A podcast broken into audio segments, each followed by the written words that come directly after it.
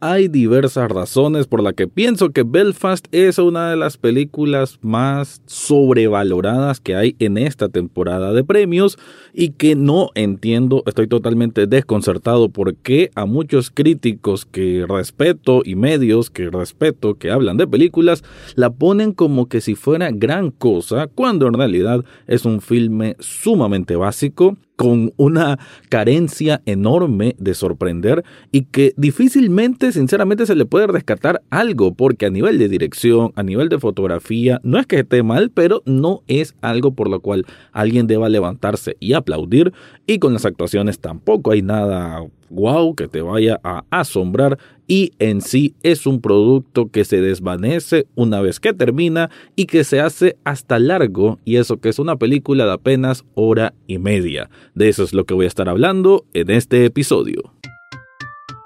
Análisis cinéfilo y seriéfilo de la actualidad. Esto y más en el podcast Echados Viendo Tele. Esta es una producción desde Nicaragua de Rafael Lechado.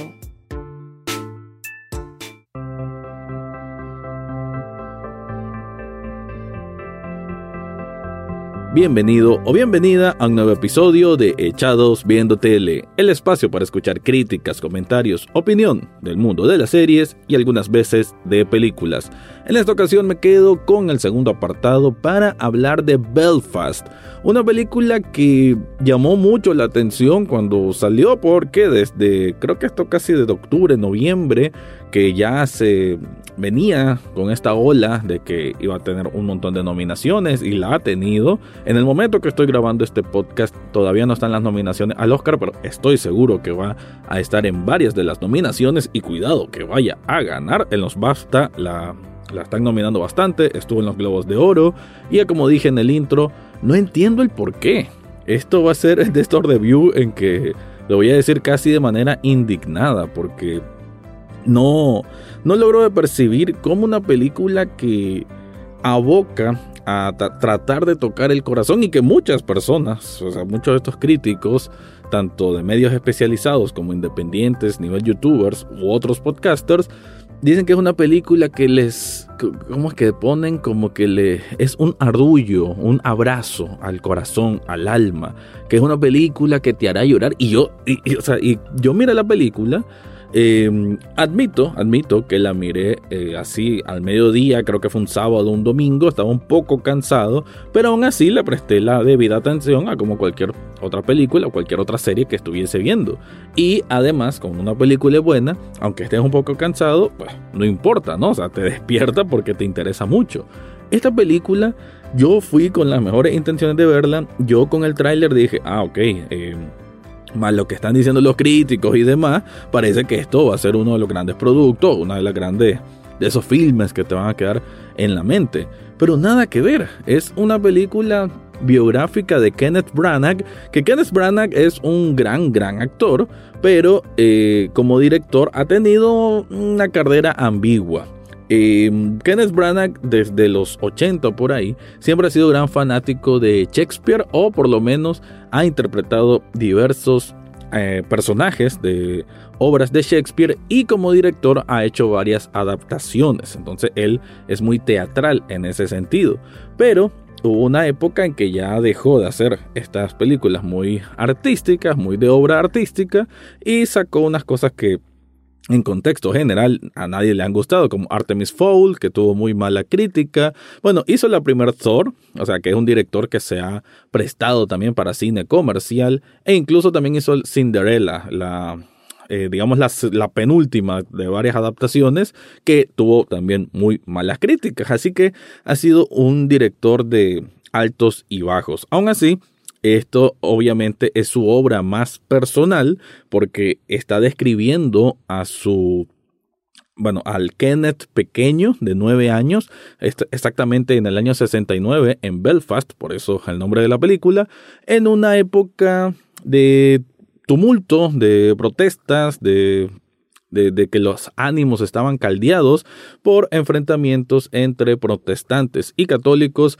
y que deriva en una lucha social eh, en que vamos a estar viendo desde los ojos del pequeño Body, que es la representación de Kenneth Branagh siendo pequeño, que es un niño pues de nueve años y que su mundo le cambia completamente al ver este conflicto, ¿no? En la, en la calle, en el barrio que siempre creció, con gente que siempre se ha llevado bien, los vecinos, ver cómo de un día para otro, en el cabo de unos días y semanas, Simplemente todos están enfrentados entre sí, hay mucha, bueno, violencia en el aire, mucho temor, su propia familia también está pasando por, por cosas, los padres están, no digamos en los mejores términos, los abuelos son muy cariñosos con él, pero también, bueno, por la edad que tienen, tienen la salud delicada, más la situación angustiante que está pasando por, por el peligro, ¿no? Que ronda en las calles, eh, todo esto pues genera este tumulto pues en la vida del pequeño Body. Y eso es lo que vamos a ver.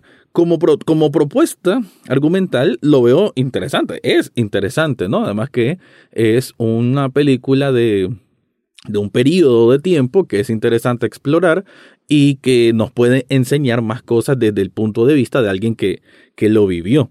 Pero eso no lo logra la película. Una película lejos de tener una sensibilidad de, que te la puede transmitir, porque todo se mira tan cliché, que, no está malo, ¿no? no, digo que el, que sea cliché no, es, no siempre es sinónimo de estar malo, porque, y no he hecho review, creo que no voy a hacer, pero aquí voy a hacer un paréntesis, la película Coda, que es una película que ojalá pues logre tener más nominaciones y demás, porque aunque es súper sencilla y su producción es muy, muy básica y está plagada de clichés, pero sí es una película con corazón, porque aunque cuente una historia que le hemos visto hasta cierto punto en, la fórmula, digamos, eh, ya la hemos visto varias veces, eh, tiene una manera de llevar al espectador a, a que te importen sus personajes, a que te importe su protagonista, y, y por eso sí esa película, Coda, es de esas que te toca el corazoncito, que hasta te puede hacer lagrimear. Esa sí tiene el concepto de lo que otros críticos están diciendo de Belfast. Y las comparo ambas porque hasta ciertos puntos eh, tienen este género del coming of age. Pero en esta, en Belfast, que incluso hay un conflicto em, de, de, contexto de, de, guerra, podemos decir, ¿no? Contexto de lucha social, que, hay muchos elementos que se pueden explorar no aprovecha ninguno y cae en los mismos espacios que hemos visto en muchas otras películas, pero haciéndolo muy, muy mal, muy eh, hasta me atrevo a decir aburrido. Por más de que sí, por allá y por aquí encontramos diálogos interesantes, sarcásticos, eh, que tiene que ver pues con el contexto sociopolítico de la época, pero también desde el punto de vista inocente, que es la mirada inocente de Body, el que nos va, es el, el guion narrativo pues de lo que estamos viendo, todo eso lo entiendo y digamos que, ok, pues está bien e, ideado, ¿no? Está bien pensado, pero la ejecución y lo que estamos viendo en esa hora y media, que creo que es un poco menos, no es atractivo, no es entretenido, no, no te causa mayor empatía y creo que se termina desmoronando para su final. Pero bueno, todavía hay cosas que tengo que decir al respecto, pero antes te quiero contar algo.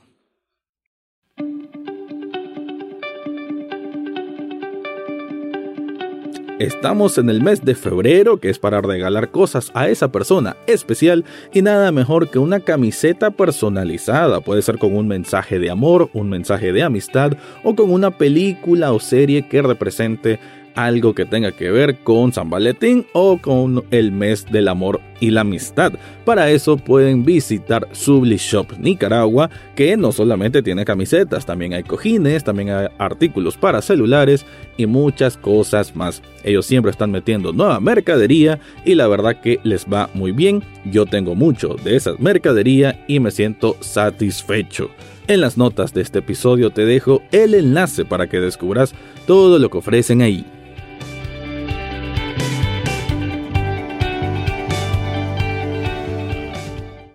Para continuar despotricando contra Belfast, tengo que decir de que creo que la dirección en las actuaciones también está desperdiciada. Jamie Dornan, que bueno, es que, es que sigo insistiendo con el tema de que no entiendo cómo tiene tanto, o sea, cómo abarca a tantos críticos y por qué tiene tantas nominaciones a premios. Casi todo el casting está nominado a, o sea, ha sido nominado para premios cuando hay un Jamie Dornan que No es un actor que sea específicamente glorioso, pero sí me gustó mucho en la serie The Fall, que si no la han visto, pues muy recomendada. Después cayó en 50 sombras de Grey, que creo que le terminó de ordenar la carrera, y quizás aquí está volviendo a papeles más, más desafiantes o que le levanten un poco el perfil como actor serio y no de películas tontas. Pero aquí Jamie Dornan no hace un papel que que me sorprenda. De hecho, muchas veces se ve carente de sentimientos en situaciones que deben ser más, mm, ¿cómo decir?, más, de angustia, más de decisión, más de palabra fuerte, más de postura, porque a él lo presionan otros vecinos de que como ellos son una familia protestante, de que se unan a estas hordas anticatólicas que eh, van a tirar... Eh, o sea, van a atacar a católicos dentro de este mismo barrio, ahí en Belfast, y casi que le obligan al, al hombre que de clase obrera, o sea, es obrero, y que le dice, mira, vos tenés que participar porque nosotros estamos en esto. O sea, ahí hay un, hay, hay un movimiento de la trama, ¿no? O sea, hay un conflicto, pero de ese conflicto, la reacción que debe generar el, el actor para que nosotros nos compenetremos con esa parte de la historia, como que a veces no, no lo logra, porque Jamie Dornan a veces tiene una cara muy, muy plana en el sentido de, de, lo que muestra, ¿no? O sea, hay un sentimiento muy plano que no amerita, o, o, mejor dicho, ameritaba algo mejor, entregar algo más para terminar de, de vendernos la idea de, de, su preocupación, de su angustia, de, de, lo que sea que esté pasando en su mente.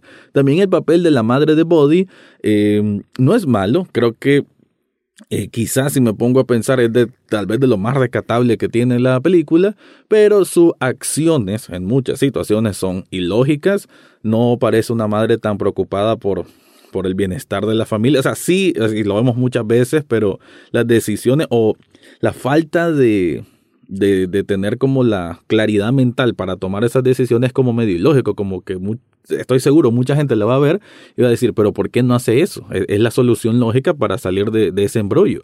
Entonces como que también te pierdo un poco el hilo porque simplemente estás viendo a un personaje eh, que no, no te convence que esté tomando es una decisión errada o que esté indecisa porque no, no te venden, o sea, no te construyen bien al personaje.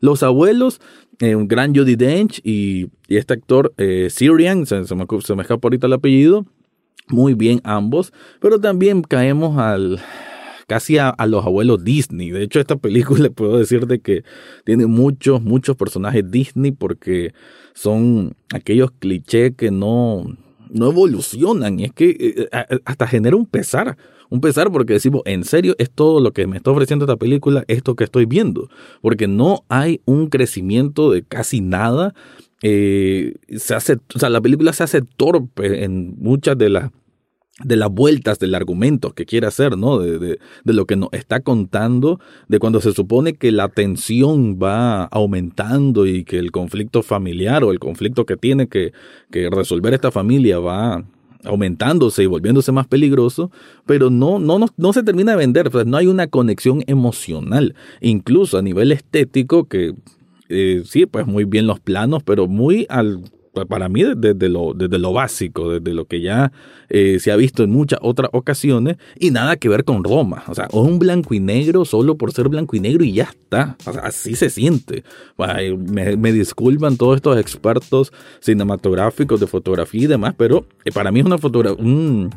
unos planos, ¿no? Una decisión estética que no le hallo mayor sentido porque no me causa absolutamente nada. O sea, no es Roma, no es la lista de Schindler, obviamente después comparando dos, dos grandes, grandes obras, pero no, no sé, no le siento una, una justificación para eso blanco y negro y el hecho de que se mezcle con escenas de color cuando están viendo en el cine o alguna que otra fotografía, eh, se mira interesante, pero también es por qué, solo porque se mira bonito.